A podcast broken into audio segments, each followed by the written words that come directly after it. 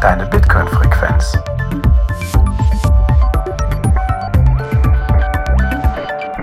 Herzlich willkommen beim Notsignal Buchclub. Heute habe ich nicht so viele Notes bei mir im Netzwerk gefunden. Äh, leider sind einige Notes, äh, haben kurzfristig die Verbindung abgebrochen. Aber eine Note habe ich zum Glück doch noch gefunden für heute Abend. Das ist einmal der Chris. Hi Chris. Hey Thorsten, hallo. Hi. Last Man Standing sind wir. Genau, das habe ich mir gerade auch so gedacht. Als wir jetzt so, ursprünglich war es geplant, dass wir das zu viert machen, dass Jan Paul und Martin auch noch dabei sind, aber Jan Paul hat scheinbar auf der Bleibe letztes Wochenende zu viel gefeiert und äh, ist dementsprechend momentan ein bisschen krank leider. Ja, und Martin äh, äh, muss sein Kind ins Bett bringen und dementsprechend kann er leider heute nicht dabei sein, weil das ein bisschen länger dauert. Ja, Ja, wer feiern kann, der kann auch Podcast aufnehmen. wir waren ja auch da. so sieht das nämlich aus. Genau, wir beide waren auch auf der Bleibe, äh, war wieder sehr schön und ja, und wir haben uns offensichtlich keine Krankheit mit nach Hause geschleppt. Aber gut, mit zwei kleinen Kindern ist das auch nochmal was anderes. Chris, du kannst mir sicherlich doch auch die Blockzeit sagen, bevor wir das hier vergessen. Irgendwie haben wir das ja im Buchclub schon mal häufiger vergessen dann. Auf jeden Fall. Die Buchclub-Folgen sind ja auch so zeitlos, da vergisst man das. Bei mir ist die Blockzeit 790203. Kannst du das bestätigen? Ja, das sieht gut aus. Das sieht gut aus. Das sehe ich bei mir auch. Und dann nehmen wir zu dieser Uhrzeit heute auf. Ich kann mich schon gar nicht mehr dran erinnern, wann ich das letzte Mal äh, eine Podcast-Folge aufgenommen habe. Ist jetzt irgendwie schon ein paar Wochen her. Ich glaube, Mhm. die letzte Folge war, glaube ich, wirklich sogar der Tech Boost, den wir vor vier, drei, vier Wochen veröffentlicht haben oder so. Ist jetzt schon länger her. In den letzten Folgen war ich nicht dabei. Aber gut, kriegen wir schon heute irgendwie auch zur zweiten. Aber du bist ja viel involviert, weil du ja die Folgen meistens schneidest, ne? Ja, das stimmt, das stimmt. Aber ja, trotzdem ist es dann immer wieder vor dem Mikro zu sitzen, doch wieder was anderes, als wenn man dann nur äh, die Audiospuren dann im Nachgang bearbeiten muss, beziehungsweise durchgehen muss. Ja, Buchclub. Heute sind wir zu zweit. Drittes Kapitel vom Mastering the Lightning Network, beziehungsweise der deutsche Titel Einführung in das Lightning-Netzwerk von Andreas Antonopoulos, von René Pickard und von Olaoluwa Osun Osun Tokun. Schwieriger Name. Roastbeef. Ne? Roastbeef, genau, das macht's einfacher. Genau. Okay, wir streichen das. Ja. Roastbeef. Letztes Kapitel ist schon ein bisschen her und es war noch so Ja. ein bisschen ein Einführungskapitel. Und zwar Mm, genau. hat Alice Bob einen Kaffee gekauft, ne? Genau, das war so ein bisschen das Szenario, woran sich das Kapitel so ein bisschen orientiert hat, um exemplarisch mal in der Praxis eine erste Lightning-Zahlung zu tätigen. Und da wir dann dieses Setting, dass Bob einen Kaffee besitzt und äh, Alice gerne einen Kaffee bei Bob kaufen möchte. Mhm. Und dann ging es darum, wie, welche, wenn man jetzt das Lightning-Netzwerk benutzen möchte, welche Wallet kann man nehmen, welche Wallet-Software. Mhm. Und äh, was, was ist Bestandteil, glaube ich, äh, Bestandteil einer Wallet, beziehungsweise auch einer, einer Lightning Node, also so ein bisschen auch so diese Unterschiede zwischen einer Node und einer Wallet aufgedröselt und äh, dann äh, hat man sehr viel, äh, hat sich das Kapitel auch sehr viel damit beschäftigt, so die Auswahl einer Lightning Wallet. Ne? Also da haben wir ja auch wie im eigentlichen Bitcoin-Netzwerk auch so den Unterschied zwischen Custodial und Non-Custodial. Welche Vorteile hat das eine, welche Nachteile hat das eine und ja, wo wo sortiert man sich mit seinem Use Case vielleicht dann irgendwo dann ein, wo auf welche Wahl dann, dann man oder welche, welche Wahl dann halt äh, getroffen wird. Mhm. Ich fand ähm, ganz interessant diese Tabelle, dass du, äh, also im Grunde war das so eine 2x2-Matrix, ne? Du hast einmal Custodial und Non-Custodial und daneben noch die Mischmöglichkeiten mit eigenem Node und nicht mit eigenem Node. Genau. Genau, das fand ich ganz interessant. Also gerade wenn man jetzt so auf Twitter und so wird ja viel über Lightning und Privacy und Custodial und Non-Custodial gesprochen. Wenn man das so ein bisschen unterscheiden kann, finde ich dann auch nochmal interessant. Mhm. Ja, auf jeden Fall. Genau. Und wer da dann unsere Buchbesprechung noch sich nochmal anhören möchte oder Kapitelbesprechung, der kann gerne nochmal die vorige Folge rein, reinhören. Die verlinken wir dann auch noch. Da war auch der liebe Blaubeer zu Gast, den ihr sicherlich ja auch schon aus der ein oder anderen Boost-Nachricht kennt. ich kann jetzt schon mal ein bisschen spoilern. Wir lesen heute auch wieder sehr viele Boosts vor, weil wir in den letzten Wochen vorproduziert haben. Da ist einiges aufgekommen und auch der Blaubeer ist natürlich mal wieder mit dabei. Der war übrigens auch jetzt auch auf der Bleibe mit dabei. Das war auch mal Ja. ganz schön, ihn jetzt äh, mal wieder persönlich zu treffen und sich mit ihm da auszutauschen. Absolut. Liebe Grüße. Liebe genau. Blaubeer. Liebe Grüße an Blaubeer. Das heißt, wenn du das hier hörst und beim nächsten Mal wieder beim Buchclub dabei sein willst, fühl, fühl dich jederzeit willkommen. Also, das war cool, dass du dabei warst. Mhm. Ja, ich denke, zweites Kapitel haben wir dann damit soweit zusammengefasst. Sollen wir dann mhm. mal schauen, was uns jetzt im dritten Kapitel so erwartet hat? Ähm, ja, genau. Also es ist so ein bisschen so ein immer noch ein Draufblick auf das Lightning Network. Also es ist immer noch recht von oben aus der Vogelperspektive draufgeschaut, aber jetzt ein bisschen spezieller schon. Und zwar geht es um einzelne Bestandteile des Lightning Network, Netzwerks und die formalen Protokollspezifikationen. Und da fällt auch schon der erste Fachbegriff, BOLD. Basis of Lightning Technology. Ist BOLD nicht hier ein äh, äh, quasi diese Spezifikation ja, doch ist es, ne? Die Spezifikation quasi von einem Light, von einer Lightning-Zahlung, ne? Und da gibt's ja Bolt, was auch immer. Aktuell sind wir ja so bei Bolt äh, 11. Und Bolt 12 ist ja dieses heiß diskutierte Thema, was irgendwann mal kommen soll, aber immer noch auf sich warten lässt. Mhm. Also ich habe das so verstanden. Hier steht ja, haben Sie noch keine große Erfahrung darin, sollte dieses Kapitel einen ausreichend guten Überblick vermitteln, um die formalen Protokollspezifikationen, die sogenannten Bolts, Basis of Lightning Technology verstehen zu können. Dann, nee, dann, dann hast du vollkommen recht, das passt. Genau, das sind die Spezifikationen dann. Ja. Genau. Und du hast die ja ein paar schon aufgeschrieben. Genau. Meines Erachtens geht dieses Kapitel jetzt so ein bisschen äh, darauf ein, welche technischen Bestandteile dieses Protokoll beinhaltet, also welche Komponenten es da auch in diesem, in diesem Protokoll halt gibt und welche Grundbegriffe man vielleicht vorher klären muss und welche Funktionen diese dann halt haben. Da ist der allererste und auch fast das Wichtigste, was ja auch das Lightning Netzwerk auch quasi in dem und komplett unterscheidet zum, zum klassischen Bitcoin-Netzwerk. Also, dass wir da halt Zahlungskanäle in dem Sinne haben, ne? dass wir so ein, ein Routing-Netzwerk haben und nicht so ein Ledger-basiertes Netzwerk, wie es dann das Bitcoin-Netzwerk an sich ist. Mhm. Genau, also das, das Lightning Network hat keine eigene Blockchain und äh, warte mal, keine eigenen Blöcke. Es, es wird, ja genau, es besteht im Grunde aus Zahlungskanälen. Die aber dann sich natürlich dann als äh, Backend oder als äh, quasi als Settlement Layer weiterhin natürlich das Bitcoin-Netzwerk zunutze machen. Also es baut auf dem Cluster, auf dem normalen Bitcoin-Netzwerk auf. Mhm. Ja, das hat man natürlich jetzt auch schon in den vorigen Folgen auch schon ein paar Mal erzählt. Ja, was, was ist denn genau ein Zahlungskanal? Ja, ein Zahlungskanal ist im Endeffekt ist es eigentlich auf dem Bitcoin-Netzwerk gesehen eine 2 von 2 Multi-Signature-Adresse. Das heißt, wir haben eine bidirektionale Verbindung zwischen zwei mhm. Peers. Sagen wir einfach mal, wir nehmen also einfach unser Beispiel, vielleicht wir, wir beide. Wir beide überlegen uns einen äh, im leitenden Netzwerk einen Zahlungskanal aufzumachen und dann entscheidet einer von uns beiden, okay, ich habe jetzt irgendwie eine Million Satoshi und möchte jetzt gerne einen Lightning-Zahlungskanal zu dir aufmachen und wir beide geben quasi in diesen, in diese 2 von 2 Multisig-Adresse, gebe ich jetzt in dem Sinne, weil ich derjenige bin, der den Kanal öffnet, gebe ich eine Million Satoshi hier rein. Und die, die, also das, was ein 2 von 2 Multisig halt ausmacht, bedeutet, ich brauche immer beide, also beide Signaturen, sowohl von mir als auch von dir, damit wir, nachdem da Geld eingezahlt wurde auf diese Adresse, Geld quasi von diesen Bitcoin-Adressen wieder weggeschoben werden. Also das ist dann im Fall von, wenn der Kanal geschlossen wird, zum Beispiel dann. Aber da kommen wir im späteren Verlauf noch zu, was für unterschiedliche Varianten es gibt, wenn ein Kanal auch wieder geschlossen wird. Mhm. Aber jetzt wollen wir erstmal einen Kanal öffnen. Ähm, vielleicht noch eine kurze Ergänzung, das scheint recht offensichtlich, aber ich sage das nochmal so bluntly. Das sind nur zwei Personen, die diesen Zahlungskanal aufmachen. Also jetzt un, für un, Außenstehende könnte es ja so sein, dass das viele Personen sind, aber es sind eigentlich nur zwei, die jeweils einzeln signieren. Genau. Ja. Und eben das Protokoll stellt sicher, dass einer, also dass einer den anderen Partner nicht betrügen kann. Und Darum geht es jetzt so ein bisschen in den folgenden Abschnitten, ne?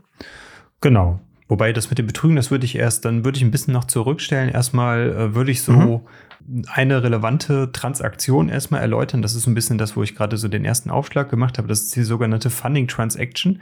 Das ist diese, die Transaktion, in dem derjenige, der die Transaktion oder beziehungsweise den Kanal öffnet. Also in dem Fall mache ich das dann. Also ich öffne einen Kanal zu dir. Das heißt, dann bin aber auch ich derjenige, der die sage ich mal, die Satoshis bereitstellen muss, die in diesen Lightning-Zahlungskanal eingelegt werden. Das bedeutet ja in dem Sinne, wir verankern die Satoshis, die wir gerade, auf die wir uns geeinigt haben, in diesen Kanal. Das heißt, im Bitcoin-Netzwerk selber können diese erstmal nicht bewegt werden und durch die Öffnung oder durch dieses Einlocken, mehr oder weniger, wobei Einlocken jetzt auch ein schwieriger Begriff ist, aber durch dieses Festschreiben dann in diesen Zahlungskanal, dieses 2 von 2 Multisignature, haben wir dann die Möglichkeit, dass wir dann die, dass wir dann äh, mit diesem die Kanal, der zu uns beiden besteht, dann beliebig viele Transaktionen hin und her schicken können. Mhm. Erstmal zwischen uns, ne? Genau, genau. Wir sprechen jetzt hier wirklich nur zwischen dem Kanal zwischen uns beiden. Alles, was um uns herum passiert, dass hinter dir vielleicht noch der Jan Paul auch noch einen Kanal zu dir hat, das ist erstmal für uns vollkommen unrelevant. Das ist ja dann das Routing, das kommt später. Mhm. Aber in dem Sinne ist es jetzt ja dann erstmal so, ich öffne den, den Kanal zu dir. Ich bin derjenige, der die Funds einlegt. Also liegt dann theoretisch auch das, also zu diesem Zeitpunkt auch das gesamte Kapital auf meiner Seite. Das bedeutet, in diese, es gibt dann, nachdem diese Funding-Traktion stattgefunden hat, gibt es dann wiederum eine Transaktion, die von uns beiden signiert wird, aber nicht veröffentlicht wird, die dann uns zu diesem Zeitpunkt den Zustand des Kanals darstellt. Das bedeutet ja, weil falls irgendwas dann mit diesem Zahlungskanal äh, passieren sollte oder irgendwie schief gehen sollte, habe ich immer noch eine signiert, von dir signierte On-Chain-Transaktion, die ich veröffentlichen kann, damit ich mir weiter, damit ich mir direkt, sobald halt vielleicht nach fünf Minuten oder sowas, nachdem der Kanal offen gegangen ist, mir meine Funds wieder auf On-Chain wieder für mich zurückholen kann. Na, das ist mhm. ein bisschen so diese Absicherung, damit du mich nicht betrügen kannst. Also jeder hat theoretisch zu jeder Zeit eine On-Chain-Transaktion, die nicht veröffentlicht wird, die aber benutzt wird, um, äh, um quasi den, um sich selber dann halt mit seinen Funds dann in diesem Zahlungskanal abzusichern. Mhm. Ne? Und in dem Initialzustand liegt bei dir auf der Seite gar nichts und bei mir liegt halt der gesamte Betrag. Das heißt, theoretisch mhm. nach der Öffnung hätte ich eine Transaktion, die mir dann wieder alle eine Million Satoshis bei mir auf eine von mir kontrollierte Bitcoin-Adresse zurückschiebt. Mhm. Genau, das ist das, die sogenannte Funding Transaction.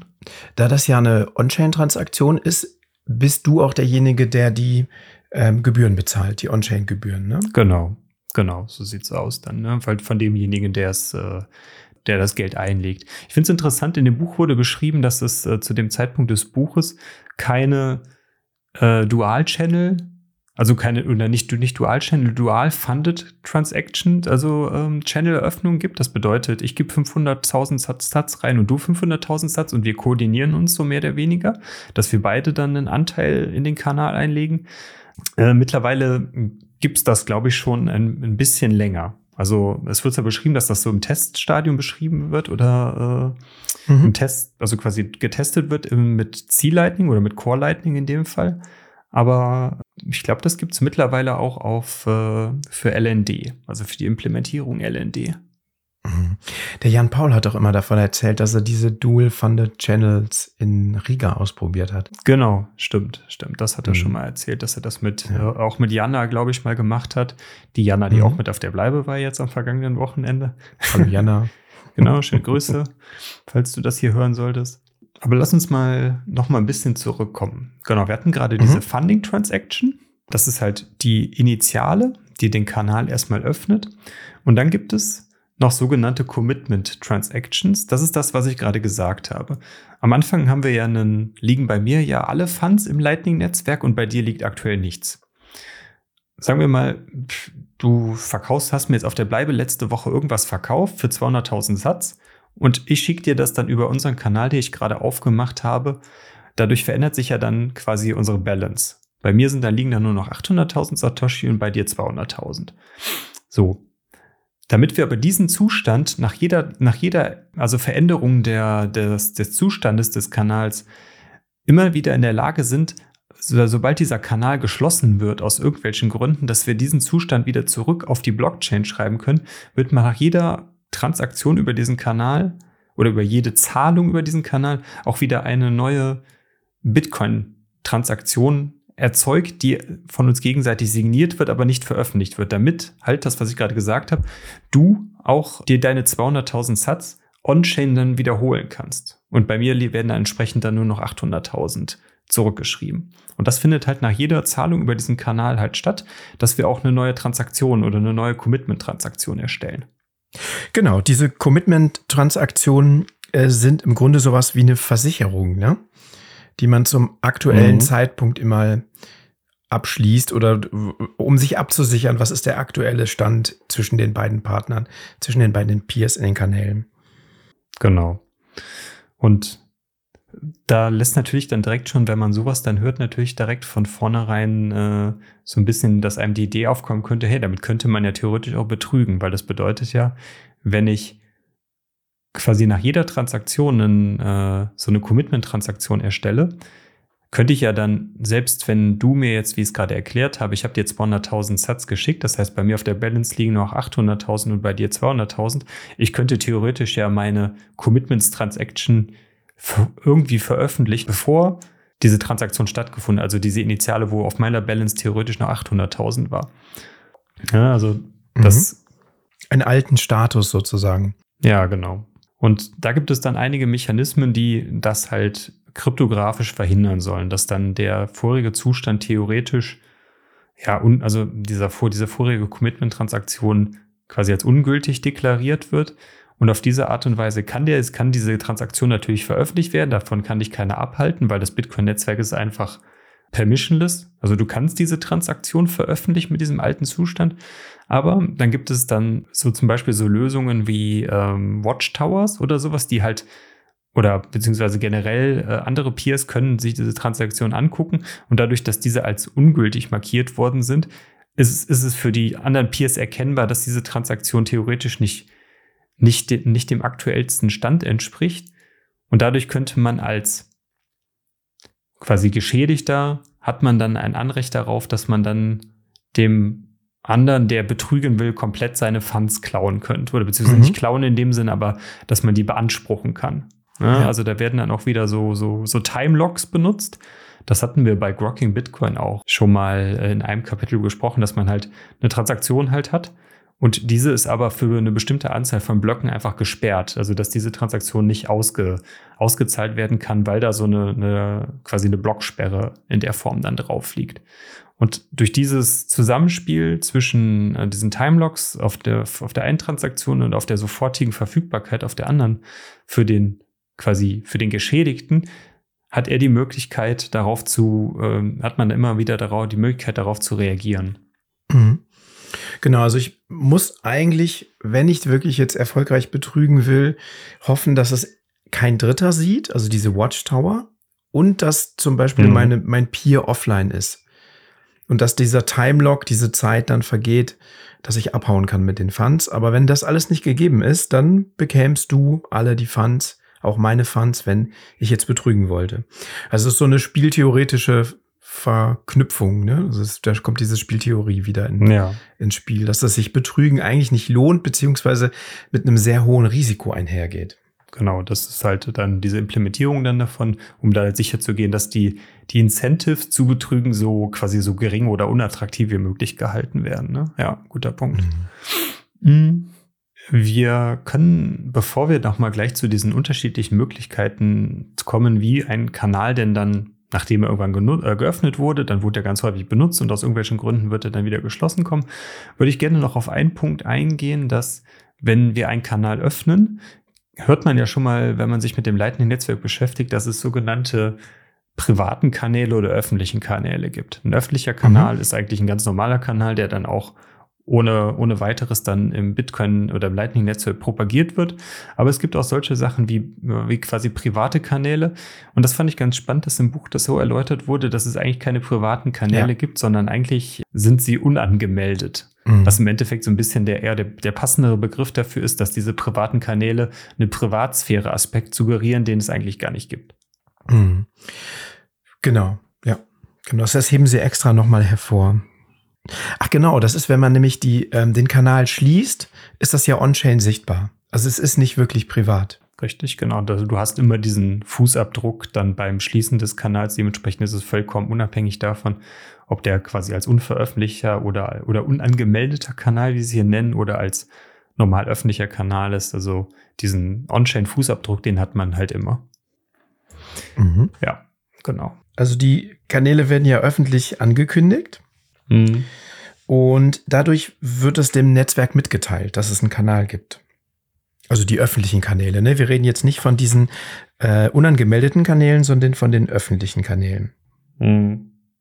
Und es gibt dann eben eine Möglichkeit, dass eben Routinggebühren, äh, also dass das eben bekannt wird, ne? hier gibt es jetzt einen Kanal, der hat die und die Routinggebühren und der kann genutzt werden. Da kommen wir ja gleich noch drauf, wenn es darum geht, den Pfad zu finden im Netzwerk. Ja, gut. Im nächsten Punkt kam jetzt dann das Thema Schließen eines Kanals. Ist eigentlich lustig, dass die jetzt so quasi diese technischen Schritte vom Öffnen und vom Schließen eines Kanals direkt springen, aber gar nicht den Kanal in irgendeiner Form in dieser Erläuterung nutzen. Also das kommt erst witzigerweise dann erst nachdem die erläutert haben, was es denn für Möglichkeiten gibt, einen Kanal zu schließen. Also diese Struktur ist ein bisschen, bisschen interessant, finde ich. Also ich hätte jetzt eher erwartet, dass so dieses äh, die Rechnungen und Invoices generieren, die Zustellung und das Routing, dass das jetzt erstmal kommt und am Ende erläutern wir nochmal, was machen wir denn, wenn ein mhm. Kanal geschlossen wird. Ja. Ne? Also ich weiß nicht, wie fandest du das? Ähm, ja, also ich habe es ja jetzt zum ersten Mal gelesen. Ich konnte dem eigentlich so folgen, aber jetzt, wo du sagst, hast du recht, ja. Das ist eigentlich. Das würde so zumindest so diese, diese ganze Lebensdauer von einem Kanalerstellung bis Kanalschließung ja. dann so mal aufzeigen, ne? Ja. Weil ja. so in der Mitte vom, von der Lebensdauer des Kanals, wo dann ganz viele Zahlungen und Routing passiert, das ist ja quasi so der Hauptbestandteil eigentlich. Und am Ende sollte, sollten dann eher die Punkte kommen mit dem Kanal schließen. Ja. Wenn man mal so davon ausgeht.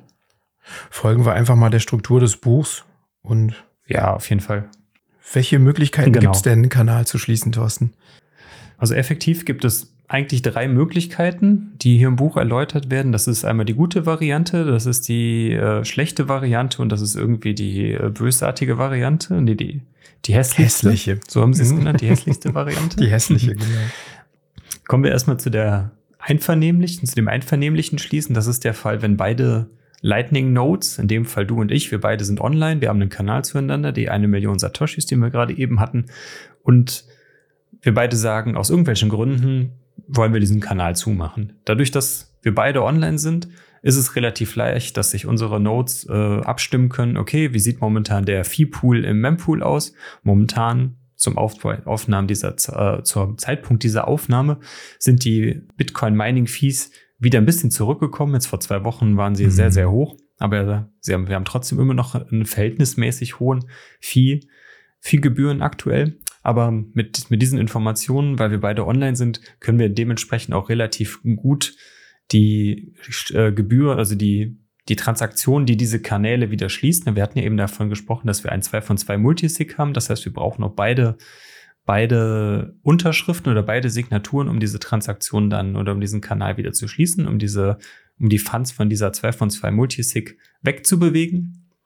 Und das können unsere Nodes dann entsprechend relativ einfach dann untereinander aushandeln zu moderaten und günstigen Gebühren, weil wir jetzt keinen Timelock oder sonst irgendwelche Dinge brauchen, sondern der Kanal wird einfach geschlossen und äh, dann haben wir ein haben wir zwei Transaktionen. Die einen, einen Anteil der Sats, die dir gehören, landen auf deiner Adresse. Die, mein Anteil landet auf einer Adresse, die ich kontrolliere und der Kanal wird geschlossen. Dann sind mhm. die Transaktionen aus dem Lightning-Netzwerk, also die, die Sats aus dem Lightning-Netzwerk weg.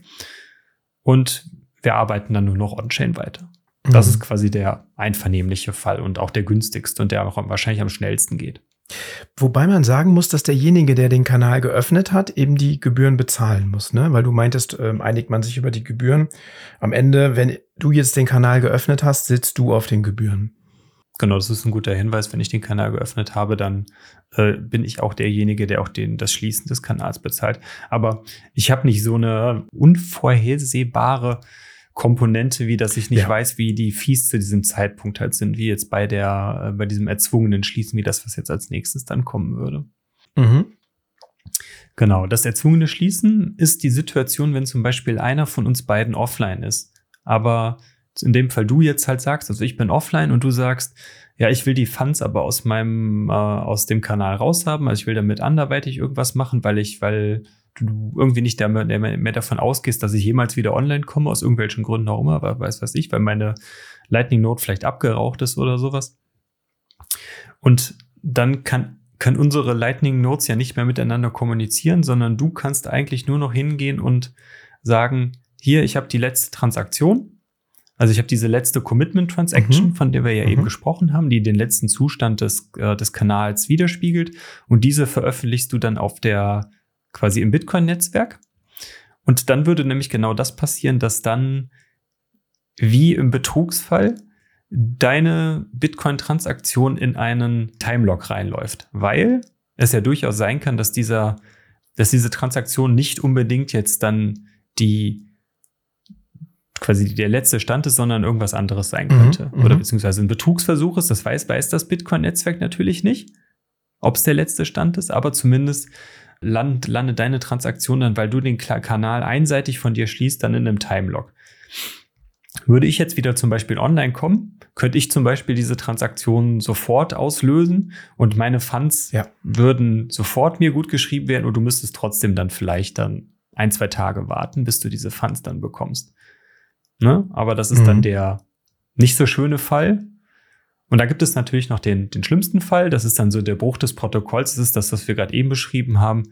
Wenn du oder ich, einer von uns beiden, dann meint, irgendwie einen Zustand zu veröffentlichen, der nicht dem quasi der Wahrheit entspricht, sondern weil ich, ich halt sage, ich will meine 1 Million Satoshis wieder, obwohl ich dir schon 500.000 äh, Satoshi irgendwie vorher übers Lightning-Netzwerk geschickt habe, aber ich veröffentliche trotzdem den Stand, wo es äh, eine Million zu null stand, mhm.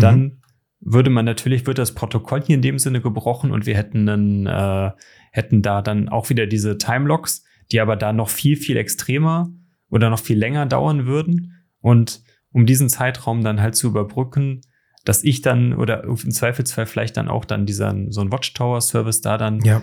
eine Transaktion veröffentlichen kann, die diese Satoshis dann nicht dir, sondern mir halt gut schreibt, weil das Protokoll festgestellt hat, dass du der Betrüger in dem Fall bist. Mhm. Ne? Und dann würden dir alle, alle deine Satoshis aberkannt werden. Lass uns das noch mal kurz erklären, was das mit diesem Watchtower ist.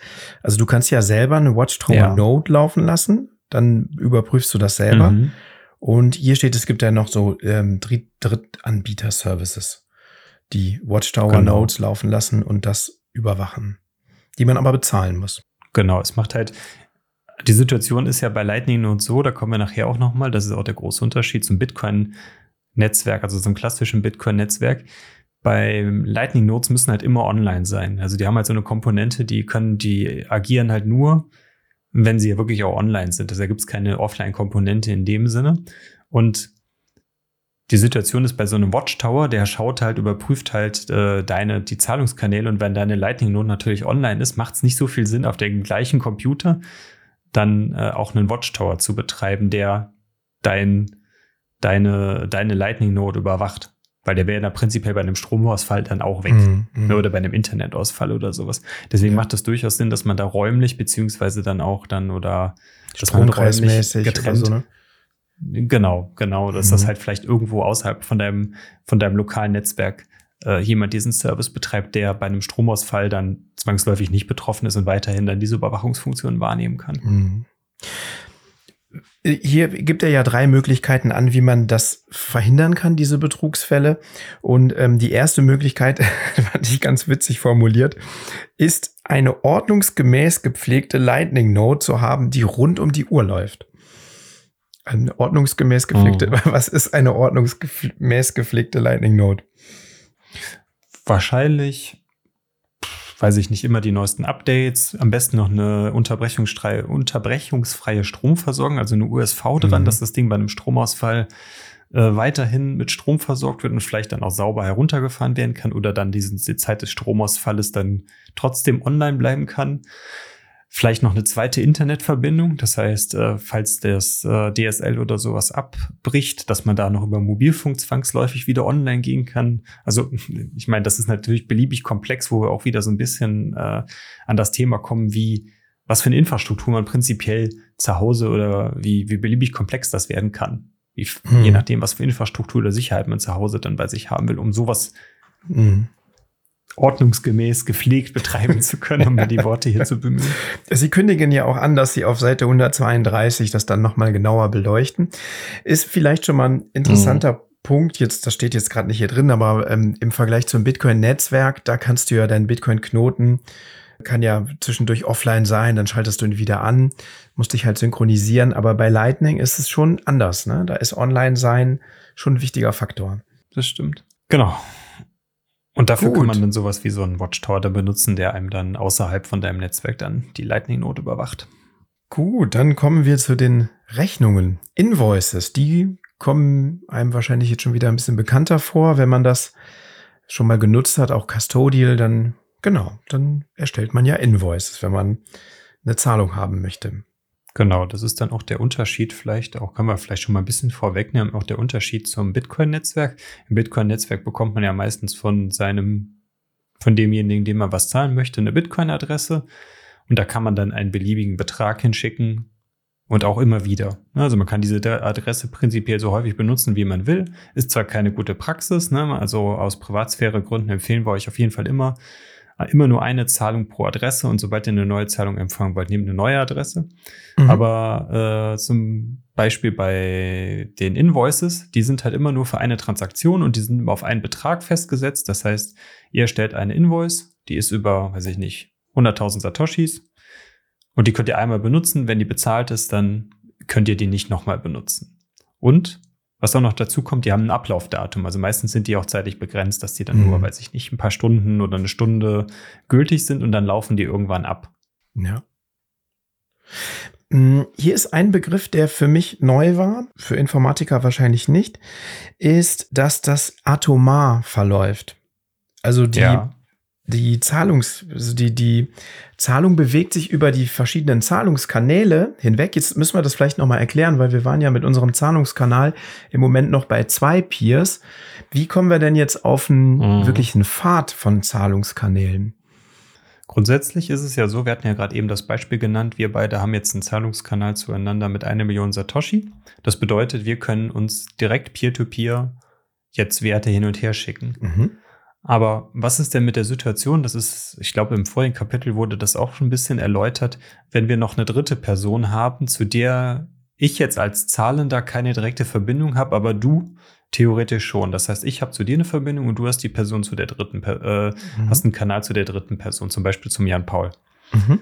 Und wenn ich zum Beispiel dem Jan Paul jetzt was zahlen möchte, dann funktioniert das Lightning-Netzwerk ja so, dass ich 200.000 Satoshis zu dir schicke und gleichzeitig, das ist dieser atomare Begriff, schickst mhm. du auch 200.000 Satoshi von deinem Kanal zu Jan Paul.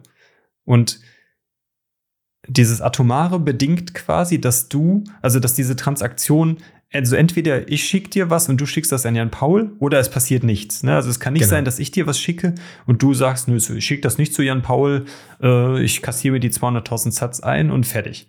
Und also das ist das, was dieses Atomare ja. Also halb zugestellt gibt's nicht, ne? Also wir können jetzt nicht das verbuchen als ja, ist halb zugestellt und machen wir dann irgendwann mal weiter, sondern es muss ganz oder gar nicht sein. So habe ich das auch verstanden. Das ist richtig. Ja.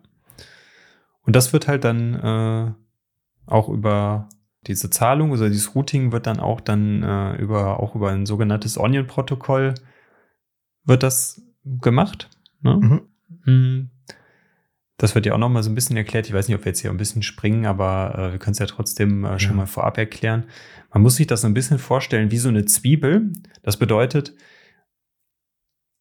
jeder, also ich packe, also der Empfänger kriegt quasi die, die innerst, den innersten Kern der Zwiebel und jeder, der äh, die Zwiebel quasi auf dem Weg der Route in die Finger bekommt, kann immer nur die äußerste Schale der, der Zwiebel öffnen und sich anschauen und findet darin dann die, die Routing-Information zum nächsten, zum nächsten Peer, also zum nächsten mhm. auf der Route in dem Fall. Das, das bedeutet auch, dass jetzt bei, unserem, bei unserer Dreierkonstellation ist das natürlich was anderes, weil du weißt, von dir kommt die Zahlung und sie geht an Jan Paul, aber du weißt zum Beispiel nicht, ob nach Jan Paul noch äh, jemand anderes kommt und du weißt nicht, ob vor mir noch jemand war. Also das mhm. weißt du als als, äh, als Mittelsmann in dieser Dreierkonstellation nämlich nicht. Und das stellt dieses Onion halt sicher, dass dieses, dass diese, äh, diese Zwiebel für, für jeden, der sie dann oft im Laufe der Route in der Hand hält, immer quasi gleich groß ist. Also es ist nicht, dass genau. es jetzt irgendwie im Laufe der Zeit kleiner wird und man dadurch erkennen könnte, okay, ich bin jetzt kurz vorm Ziel. Äh, der, die, die Datenmenge, die da drin ist, wird immer kleiner. Ja.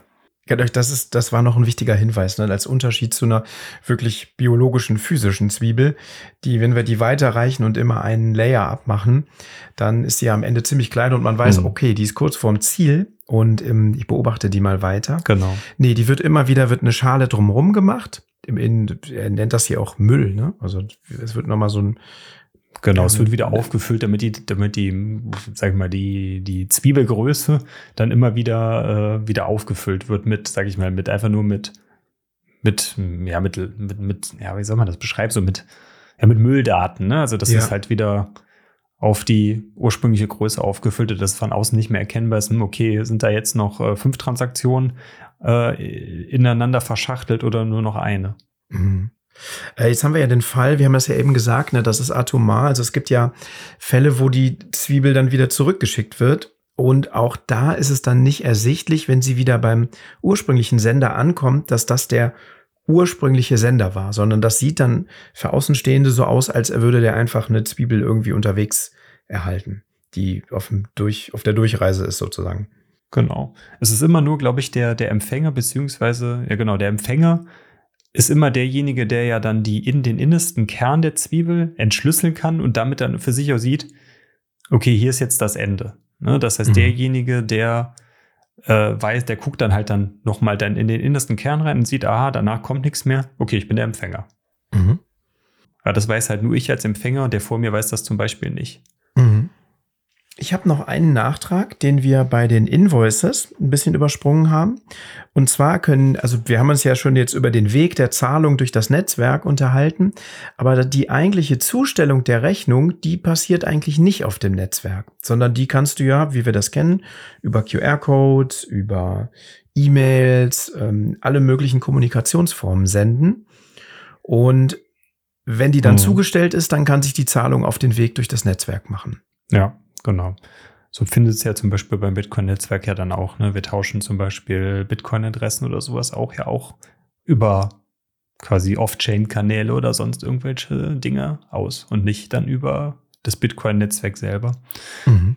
Das ist vielleicht auch nochmal ein ganz guter Punkt, den du gerade anführst. Es gibt dieses sogenannte Gossip Peer-to-Peer-Protokoll, was, mhm. äh, was im Bitcoin-Netzwerk, aber auch im Lightning-Netzwerk benutzt wird, worüber dann die Lightning-Nodes sich selber äh, gegenseitig quasi abseits von diesen Zahlungskanälen Informationen und Metadaten bereitstellen, wie zum Beispiel die dann äh, Informationen zu den, zu den Zahlungskanälen, beziehungsweise welche Zahlungskanäle gibt es eventuell. Ich glaube, den Zustand des Zahlungskanals jetzt nicht unbedingt, mhm. aber so zumindest, äh, okay, hier wurde mir gesagt, hier wurde ein äh, neuer öffentlicher Kanal bekannt gemacht und solche Informationen werden dann über dieses Gossip-Protokoll dann von Node zu Node weitergegeben. Mhm. Ich habe das auch so verstanden, dass da die Herausforderung des Lightning-Netzwerkes liegt, weil man könnte ja eigentlich ganz einfach vermitteln und sagen, beim äh, Thorsten liegen 800.000 Satz und bei mir liegen 200.000 Satz in diesem eine Million Satz-Kanal. Das wird aber nicht mhm. gemacht mhm. aus verschiedenen Gründen, unter anderem aus Privacy-Gründen, dass eben nicht ersichtlich ist, bei wem welche Funds liegen, sondern es wird einfach nur kommuniziert. Dieser Kanal hat äh, dieses Balance und eignet sich zum Weiterleiten von Transaktionen und mehr auch nicht. Also, und das ähm, genau. stellt eben die, die, das, das Finden von Zahlungswegen vor eine größere Herausforderung, weil es eigentlich probiert werden muss, ne? Genau, genau, über dieses Probing, wie es hier genannt wird. Das ist dann so die, die Wegfindung, die dann da, da stattfinden muss. Also jede, quasi, also in meinem Fall, wenn ich was senden möchte zu, zu Jan Paul, müsste dann halt ausprobieren einfach und gucken, kann ich über den Kanal eine Transaktion, über deinen Kanal eine Transaktion zu Jan Paul schicken? Und wenn das nicht der Fall sein sollte, vielleicht habe ich ja noch einen Kanal zum Kalso und der Kalso hat auch einen Kanal zum Jan Paul und vielleicht komme ich ja über den Kanal darüber. Mhm. Ne? Also das, das, das findet dann halt durch Ausprobieren statt. Hier werden dann auch zwei Begriffe voneinander abgegrenzt. Einmal das Pathfinding, also das, was du jetzt beschrieben hast, das Suchen des Pfades durch das Netzwerk mit den unbekannten Zahlungsverteilungen. Mhm. Ich weiß ja nicht, wie, wie ich meine Transaktion da rüberkriege über den Kanal. Und dann das sogenannte Routing. Also wie, das ist dann, wenn der Pfad gefunden ist, dann wird die Transaktion über diesen Kanal geroutet oder geroutet. Genau, das ist dann das, was wir gerade eben mit dieser, äh, wie die Zwiebel dann äh, durch, die, durch die Kanäle gereicht wird, was wir da ein genau. bisschen technisch gerade eben beschrieben haben. Das ist das Routing dann davon, ne? also dass die Zahlungen dazwischen von, von Kanal zu Kanal weitergegeben werden und erst beim Empfänger und wenn die da angekommen ist, dann wird die Zahlung bei allen quasi als bestätigt äh, äh, zurückgegeben und dann findet ja dann auch dann wirklich diese endgültige, nicht widerrufbare Transaktion in dem Sinne statt und dann ist die Transaktion dann auch atomar abgeschlossen. Mhm. Ja, dann haben wir eigentlich noch die Unterschiede zum Bitcoin-Netzwerk, ne? Ja, dann lass uns doch gerne mal in den, in den Vergleich zu Bitcoin reingehen, beziehungsweise in den Vergleich vom klassischen Bitcoin-Netzwerk zum Lightning-Netzwerk. Was haben wir da denn so für Unterschiede? Mhm. Also erstmal haben wir ja jetzt ja so einen neuen Begriff hier gelernt in dem Buch, und zwar sind das die Invoices, die Rechnungen. Die haben wir in mhm. Bitcoin mhm. so nicht. Da haben wir Adressen. Also ich, wenn ich dir jetzt eine Zahlung senden möchte, dann schicke ich, brauchst, musst du mir keine Invoice schreiben, sondern ich kann das dann an deine Bitcoin-Adresse schicken, wenn ich die kenne. Genau. Hatten wir ja gerade eben schon auch schon mal ein bisschen erzählt. Ne? Mhm. Kann da theoretisch immer wieder auch was hinschicken, auch wenn es nicht, nicht empfohlen wird.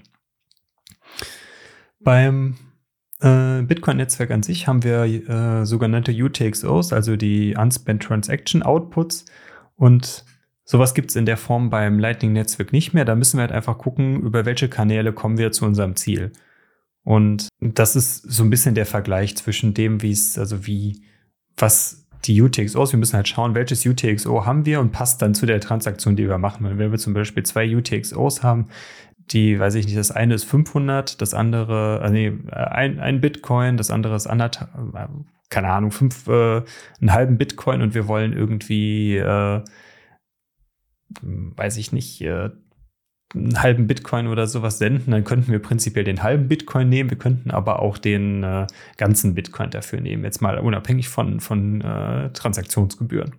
Ne? Und das ist so ein bisschen dann so der Vergleich zu dem, was, was, was beim Pfadfinden dann im Lightning-Netzwerk dann stattfindet.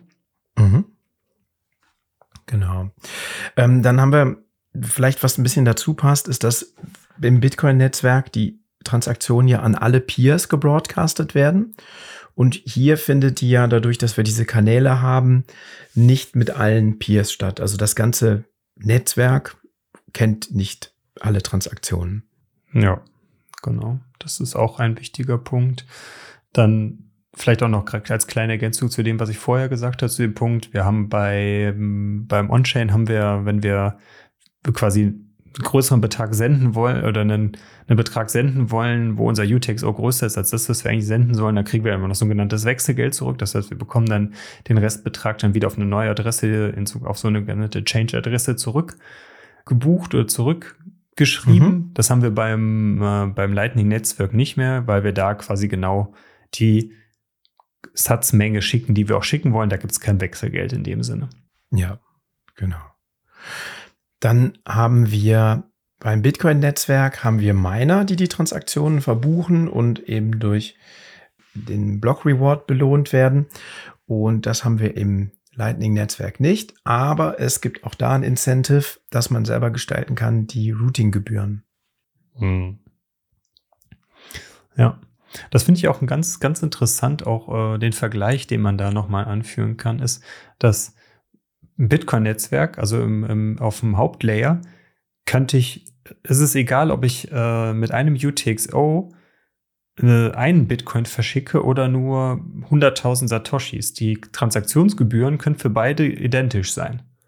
Ne? Weil es ja, weil wir im mhm. Bitcoin-Netzwerk ja Blockspace bezahlen und beim Lightning-Netzwerk bezahlen wir Kanalkapazitäten. Das bedeutet, je größer im Lightning-Netzwerk die Transaktion, also der Transaktionswert ist, desto höher werden die Gebühren. Diesen Umstand haben wir im Bitcoin-Netzwerk nämlich nicht. Weil da, da kann es zum Beispiel sein, dass wir da 5 Milliarden US-Dollar umgerechnet in Bitcoin mhm. für 10 Cent Gebühren verschicken können. Das würde ja. im Lightning-Netzwerk halt nicht funktionieren, weil wir dann bräuchten wir auch erstmal so einen großen Kanal, der 5 Milliarden US-Dollar in Bitcoin abbilden kann. Ich glaube, so einen großen Kanal gibt es nämlich gar nicht. Und da haben wir ja dann immer diese prozentualen dann oder Promille-Gebühren dann für, die, für den Transaktionswert. Und der wäre natürlich dann im Lightning-Netzwerk exorbitant riesig. Mhm. Also ab einem bestimmten Betrag lohnt sich das auch nicht mehr. Das ist tatsächlich eher für die Anwendung von Alice mit dem Kaffee, ne? Also es geht eher so mhm. um Micropayments und kleinere Zahlungen. Außer man hat natürlich, wie wir es jetzt aktuell oder jetzt in der jüngsten Vergangenheit im Hauptnetzwerk gesehen haben, dass die Mining oder die äh, Transaktionsgebühren pro Virtual Byte, ne, also dass wir da in Sphären mhm. von 100 bis 200 oder 300 Satz pro Virtual Byte an Mining-Gebühren waren, da steigt natürlich dann auch der Schwellwert, dass vielleicht Lightning-Transaktionen selbst in höheren Sphären auch noch trotzdem noch günstiger sind. Ja, es hat sich ein bisschen verschoben wahrscheinlich. Ne? Also das Incentive, mhm. Lightning zu nutzen, ist vielleicht ein bisschen größer geworden in der Zeit. Es war ja, ja auch so ein, so ein bisschen so eine Konnotation bei den, manchmal den Ärger, den man so auf Twitter mitbekommen hat, dass jetzt die Transaktionsgebühren so hoch sind, dass dann eben auch, ja, eigentlich war es ein Push für Lightning. Hat halt viele ja. Transaktionen vielleicht in Richtung Lightning gepusht. Ist ja eigentlich auch gut. Ja. Zumindest hat man da weiterhin, wenn man so, sofern man natürlich die entsprechende Infrastruktur äh, im Lightning halt hatte, konnte man immer noch relativ einfach Transaktionen durchführen, ohne jetzt dann von diesen hohen Fees beeinträchtigt worden zu sein. Das mhm. stimmt natürlich. Das hat natürlich noch andere, andere Implikationen, dann, äh, was ein hoher Gebührenmarkt auch auf Lightning dann halt hat. Da hatten wir auf der Bleibe ja ein bisschen auch schon mit äh, äh, in so unserem, als wir im Garten da saßen, hatte ich da ein bisschen mit Ronan und mit Benny drüber diskutiert. Und äh, ja, aber das ist jetzt erstmal äh, nebensächlich davon. Aber genau, das stimmt schon. Da ist natürlich dann die, der Vorteil liegt dann da in so einer Situation schon im Lightning-Netzwerk. Und das ist halt auch genau dann der nächste Punkt, der damit reinspielt, ist, dass wir beim, äh, beim Bitcoin-Netzwerk natürlich die, unsere Blockzeiten von einem Durchschnitt alle 10 Minuten haben, was auch wieder bedeutet, äh, je schneller meine Transaktion bestätigt werden soll, desto höher ist auch mein, muss mhm. ich auch prinzipiell an Gebühren zahlen, wenn der Mempool voll ist. Und beim Lightning-Netzwerk ist es natürlich so, da haben wir dann, äh, wenn sofern der Kanal besteht, haben wir eine Möglichkeit, dass, äh, dass die, die Sache, äh, dass die Transaktion, wenn alles durchläuft, sofort bestätigt wird. Mhm. Ja, im Grunde ist da die Internetgeschwindigkeit das Limit sozusagen. Ja, genau. Und das ist ja schnell. Also wir reden jetzt ja auch hier gerade über das Internet und ich höre dich fast in Echtzeit. Mhm. Ja, genau. Dann haben wir einen weiteren Vergleich, das ist bei der Bitcoin Blockchain, ist das im Grunde das Kassenbuch. Also das ist der, der Ledger, der alle Transaktionen aufzeichnet.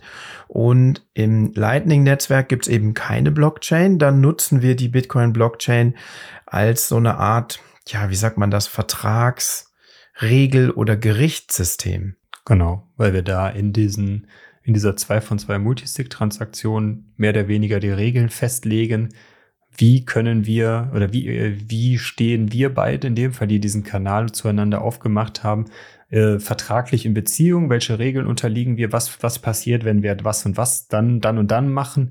Ne, das auch wieder mit diesen Commitment Transactions, die wir dann haben und diese Punishment Transactions, die wir dann haben. Mhm. Und das alles wird dann halt jetzt auf dem Hauptnetzwerk dann äh, sichergestellt. Und da mhm. haben wir dann dieses sogenannte Gerichtssystem dann auf der, äh, in diesen einfachen Smart Contracts, die wir da im Lightning-Netzwerk verwenden. Mhm. Interessant fand ich hier beim Lesen des Kapitels, dass als es um das Schließen von Kanälen und um Probleme bei der Kanalabwicklung ging, äh, doch darauf hingewiesen wurde, ja, in manchen Fällen wird es dann ja auch sinnvoller, dass man sich dann nochmal austauscht und Kontakt aufnimmt und mit dem Peer sich dann bespricht. Das fand ich ganz interessant, ne, dass jetzt auf einmal so eine ganz andere Komponente hier reinkommt bei Lightning, die du ja bei Bitcoin überhaupt nicht hast. Also da ist es ja einfach ne, komplett äh, regelbasiert und ohne je, das wird einfach ausgeführt. Und, und hier gibt es ja noch Möglichkeiten dann zu sagen, ah, warte mal, hör mal, wie machen wir das denn jetzt? Ne? Sollen wir nicht lieber uns einigen und das einvernehmlich schließen? Ist auch spannend, ne? weil das dann auch schon so eine, da kommt, da kommt schon wieder so eine soziale Komponente eigentlich in das, äh, in das Netzwerk mit rein, was wir jetzt, wie du es gerade beschrieben hast, im Bitcoin-Netzwerk eigentlich gar nicht so richtig haben. Ne? Also mhm. zumindest keine keine systemische Interaktion dann. Ja, ja. Klar kann ich, ne, können wir uns, wenn wir jetzt eine Bitcoin-Zahlung haben und keine Ahnung, ich kaufe bei dir ein Gartenmöbel, dann können wir uns ja auch auf bestimmte Dinge einigen. Aber es gibt, wie wir mit dem, wenn, sobald wir mit dem Protokoll interagieren, ist das im Grunde, werden die Regeln ausgeführt. Und beim ja. Lightning-Netzwerk gäbe es dann Optionen. Ne? Dann könntest du sagen, hör mal, jetzt reicht's mir, ich mache das jetzt den Kanal zu. Du der Klappstuhl ist in Ordnung. Genau. Aber das liegt halt genauso daran, dass wir durch diese 2 von 2 Multisig haben wir eine direkte Abhängigkeit voneinander. Ne? Wir sind halt beide mhm. voneinander abhängig, weil beide signieren ja. müssen, damit die Transaktion wieder zurückgeschrieben werden kann. Und das, diese 2 von 2 Multisig stellt wahrscheinlich dann im Endeffekt auch diese soziale Komponente zwischen uns dann da. Mhm. Mhm. Ja, kommt ein anderer Aspekt rein, fand ich, fand ich interessant. Mhm, stimmt, cool. Ja, ein weiterer Unterschied ist das Online- und Offline sein. Das hatten wir eben schon angesprochen, dass es beim Bitcoin-Netzwerk muss ich nicht ständig online sein mit meinem Node. Bei Lightning sieht es aber anders aus. Das haben wir ja dargestellt, ne, was das für Probleme mit sich bringen kann. Genau, damit dieses Routing, wie wir es eben, äh, dieses Onion-Routing, ne, dass wir diese Zwiebel durch die Kanäle geben können, das kann halt nur stattfinden, wenn ich als Empfänger auch entsprechend online bin und diese Zwiebel auch entgegennehmen kann. Wenn ich offline bin, kann ich das nicht machen und dann kann auch die Route nicht, nicht ja. quasi atomar abgeschlossen werden. Das funktioniert halt einfach dann in dem Fall nicht. Mhm. Und was ich noch, noch spannend finde, das äh, kommt meines Erachtens auch ein bisschen, bisschen, also es, äh, da hat man gar nicht so viel, dass man davon sieht, aber es gibt im Lightning-Netzwerk auch Millisatoshis, was im Endeffekt ein Tausendstel Satoshi ist. Da sieht man mhm. primär eher bei so Routing-Gebühren oder sowas. Wenn man da so Promille setzt oder sowas dann hat, dann sieht man das dann eher, dass man da an Gebühren bezahlt hat, 1,125 Satoshis oder sowas. Mhm. Ist vielleicht jetzt noch nicht so relevant, aber vielleicht wird das mal relevant. Ne? Also die, für uns ist im Moment sind ja Satoshis im Subcent-Bereich. No, und Millisatoshis ist für mich, das ist gar nicht vorstellbar, ne? aber wird wahrscheinlich mal nicht ganz unrelevant sein. Kann natürlich sein, dann, ne? dass wir da dann noch eine granulare Abstufung dann an, an Beträgen haben, die wir dann da verschicken können. Genau, aber wenn es dann zurückgeschrieben aufs Hauptwerk des Netzwerks, vielleicht auch nochmal wichtig, da wird es halt dann immer dann äh, zum nächsten vollen Satoshi gerundet, mhm. weil es da einfach keine Millisatoshi gibt. Ja. Ich würde jetzt am Ende des Kapitels auch nochmal betont, eben die Gemeinsamkeit, dass es letztlich doch dieselbe monetäre Einheit ist. Ne? Hier wird mit Bitcoin mhm. agiert und es sind wirklich echte Bitcoin, die wir über das Lightning-Netzwerk schicken. Wir haben keinen eigenen Shitcoin wie irgendwelche anderen Netzwerke. mhm. Ja. Jetzt haben wir uns durch dieses Kapitel ein bisschen gemüht, aber ich denke, für so einen ersten Überblick äh, oder zumindest für, für diese, die einzelnen Komponenten oder Punkte, die in dem Buch oder in dem Kapitel erklärt werden, äh, sollte es zumindest schon mal reichen. Also schaut mhm. auch gerne selber nochmal in das Kapitel rein. Da steht, steht sehr viel auch technische Sachen zwischendurch dann auch schon drin. Finde ich auch wieder spannend. Das hatte Martin auch irgendwie äh, vor ein paar Tagen auch schon bei uns im Crew-Chat geschrieben, dass er auch wieder das Gefühl hat, dass einige Unterkapitel in diesem Kapitel scheinbar wieder von unterschiedlichen Leuten geschrieben worden ist, weil da so ein bisschen so ein Bruch drin war. Stimmt. Ähm, Hast du das auch wahrgenommen? Eigentlich nicht so sehr. Also es tauchen ein paar Begriffe auf, ne, die zu dem Senden der Transaktionen und Open, also zum Öffnen der Kanäle und so. Aber eigentlich hm. nee, habe ich so nicht so empfunden. Okay. Ja. Naja. Für mich als nicht technische Techniker war das irgendwie gut verständlich. Okay. Ja. Wäre jetzt hier, könnte er uns das natürlich auch selber sagen, welche Stelle er genau meinte. Aber genau. Ja. Gut, dann haben wir das Kapitel soweit durch und dann, äh, ja, können wir noch zu dem Wichtigsten kommen, wo wir jetzt auch schon einige, ich glaube ein, zwei Wochen, weil selbst, weil ich glaube, die vor zwei Wochen, als ihr die Folge mit Fab äh, und mit dem Leo gemacht habt, da habt ihr das letzte Mal Boosts vorgelesen und mhm. seitdem ist aber trotzdem noch einiges passiert. Deswegen gibt's jetzt mal ein paar mehr Boosts, weil da in der letzten Zeit einiges gekommen ist, was, was ich meines Erachtens vorlesungswürdig fand. Und das ist halt mehr als nur drei Stück. Sollen wir mal anfangen? Fangen wir an. Soll ich mal den ersten vorlesen? Ja, mach das. Gerne. Ja, da haben wir vom lieben Blaubär, den wir unlängst auf der Bleibe getroffen haben, 7000 Satz erhalten für die Folge 115 und das war der Preis der Anarchie. Da hat Jan Paul mit dem, hieß er Sebastian? Sebastian Alscher, genau. Genau, Sebastian Alscher gesprochen. Er hat geschrieben, wow, schwere Kost und entsprechender Deep, Deep Dive. Passt perfekt zum Buchclub-Thema. Stimmt, ging es ums Lightning Network. Wieder die Vielen Dank. Preisfindung, beziehungsweise die, ja, ja, stimmt. auch so ein bisschen zu dem Thema, was wir gerade gesprochen haben, wie, die, wie das Routing oder die Incentives sich da zusammensetzen. Ich glaube, ich muss das nochmal anhören. Ich hatte mir das, hat das angehört und äh, ich glaube, das versteht man erst beim zweiten Mal oder so, wenn man sich es nochmal genauer anhört. Mhm. Es war wirklich ein Deep Dive. Ich habe es beim Spazierengehen gehört. Es war sehr technisch zwischendurch. Ja, Ja, auf jeden Fall. Genau, und zu der gleichen Folge haben wir 10.021 Satz vom Winnes BTC bekommen. Es ist irgendwie interessant. Es sind immer die gleichen Leute, die uns äh, größere Boosts schicken. Aber das ist ja umso schöner, dass wir da wirklich treue Hörer haben. Er hat nämlich zur gleichen Folge geschrieben. Sehr coole Folge. Würde unglaublich gerne mal eine Folge zur politischen Anarchie hören. Da ich weiß nicht, Jan Paul hat sich da, hat dazu was geschrieben, oder beziehungsweise uns bei uns intern haben wir so ein bisschen darüber geredet und das, das steht zumindest noch auf der Agenda, dass wir uns mal so äh, irgendwann mal mehr mit diesem Thema Liberatismus, Libertarismus und Anarchie und solche Dinge beschäftigen wollen. Aber ja, soon two weeks, so nach dem Motto. when Anarchy, when Anarchy Episode. ja, ja. Yo, 10.000 Satz from Limon Elephant zum auch Preis der Anarchie wieder. Einfach ohne Text. Ein Boost. Just a simple boost. Vielen Dank. Genau, vielen Dank dafür. Dann haben wir 2421 Satz vom Batranga 421 bekommen zu unserer ersten Makrosignalfolge, die wir auch vor zwei, drei Wochen, ich weiß es gerade nicht, gar nicht mehr so genau, veröffentlicht haben. Ich glaube vor drei Wochen, wenn ihr das hier hört. Ja, das war unser erster, erster Aufschlag zum Thema Makro, Makroanalyse. Ne? Wir wollen ja so ein regelmäßiges Format drauf, draus machen, dass wir uns ein paar Ökonomen zusammensuchen, die uns so ein bisschen die aktuelle Makrosituation in der Weltwirtschaft erklären. Und äh, da hat er Bertränker uns erzählt, danke euch, sehr geiles Format, bitte mehr. Ja, das nächste, der nächste Aufnahmetermin steht auch schon fest, wird wahrscheinlich dann irgendwann so Anfang Juli dann veröffentlicht werden. Ja, dann haben wir wunderbare 7000 Satz nochmal vom Blaubeer bekommen zur nächsten Folge. Das letzte war ja die Folge Preis der Anarchie. Und zwar ist das die Folge 116 zur auch Makroökonomie-Folge. Super, dieser erweiterte Blick auf das Big Picture und eine tolle Gesprächsgruppe. Gerne mehr davon. Ja, wird es mehr geben. Ja, dann die vorletzte Folge, die veröffentlicht wurde. 5000 Satz vom Gambler 247, ne, der liebe Gambler. Der schöne Grüße auch an der Stelle. Äh, auf die, zu der Folge Alles durch 21 Millionen, über die wir gerade eben auch kurz gesprochen haben, mit Fab, Martin und Leo. Mhm. Er hat geschrieben, I like, I like, I like, Daumen hoch. Hierzu darf es gerne eine Anschlussfolge geben. Also, when Umlaufgeschwindigkeit. Fragezeichen. See you all at the Citadel. Ja, also ich glaube auch, äh, Chris, ihr, ihr solltet da vielleicht die, ein von beiden, äh, wir hatten da ja auf der Bleib auch schon ein bisschen drüber gesprochen, vielleicht noch mal einen von beiden noch mal für den Deep Dive noch mal, äh, noch ein zweites Mal einladen. Ich glaube, das wird gerne gesehen oder gehört. Mhm. Ja, sehr, sehr gerne. Können wir gerne machen. War eine spannende Folge. Spaß gemacht.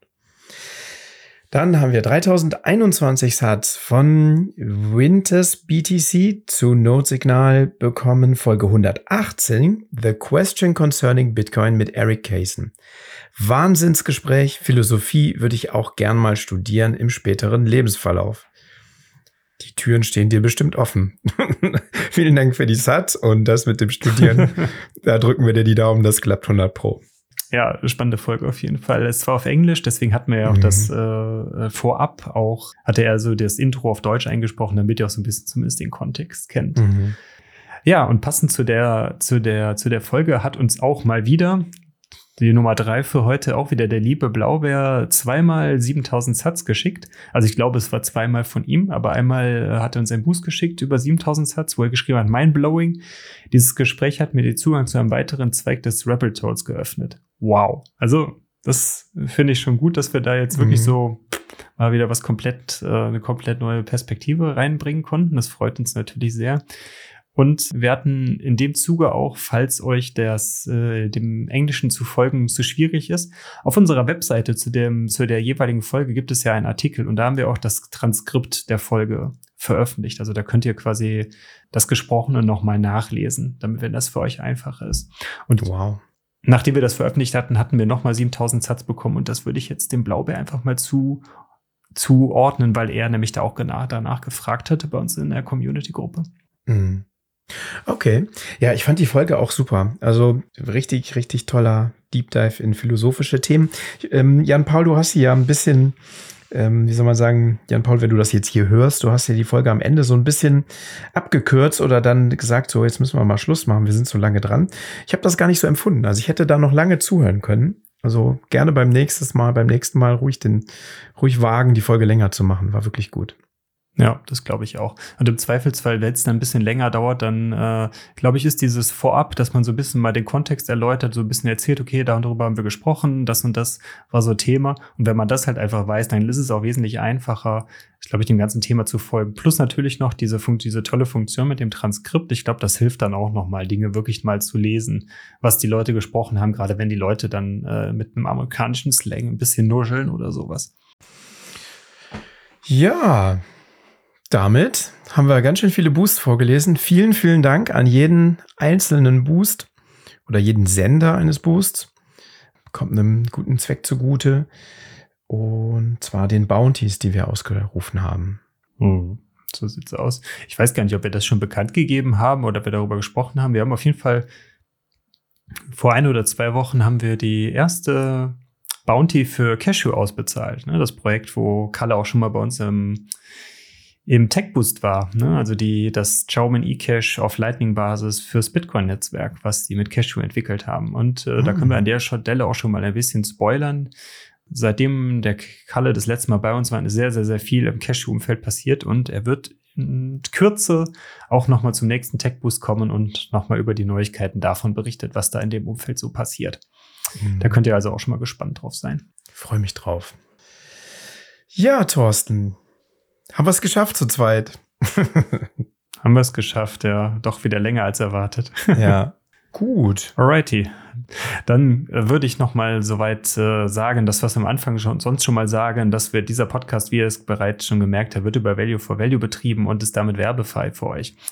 Genau, wenn ihr uns unterstützen wollt, schickt uns gerne eine Spende über Lightning oder auch über Paynum. Da findet ihr die weiteren Informationen zu bei uns auf der Webseite. Und äh, all diese Boost und sowas, das fließt dann natürlich wieder an die Bounties und an die Projekte, die wir soweit unterstützen bisher. Ja? Da haben wir natürlich noch ein bisschen Luft nach oben bei den Bounties, dass wir da noch mehr auszahlen können, aber wir sind, denke ich, auf dem richtigen Weg. Judy, dann kann ich dazu eigentlich nur sagen, danke Chris, dass du da warst, dass wir das zusammen hier durchgezogen ja, haben und danke gleichfalls. Ja, kriegen wir es zusammen hin? Was glaubst kriegen du? Wir hin. kriegen wir hin. Drei, okay. zwei, eins. Focus, Focus on the signal, signal not, on, not the on the noise. Ciao. Ciao.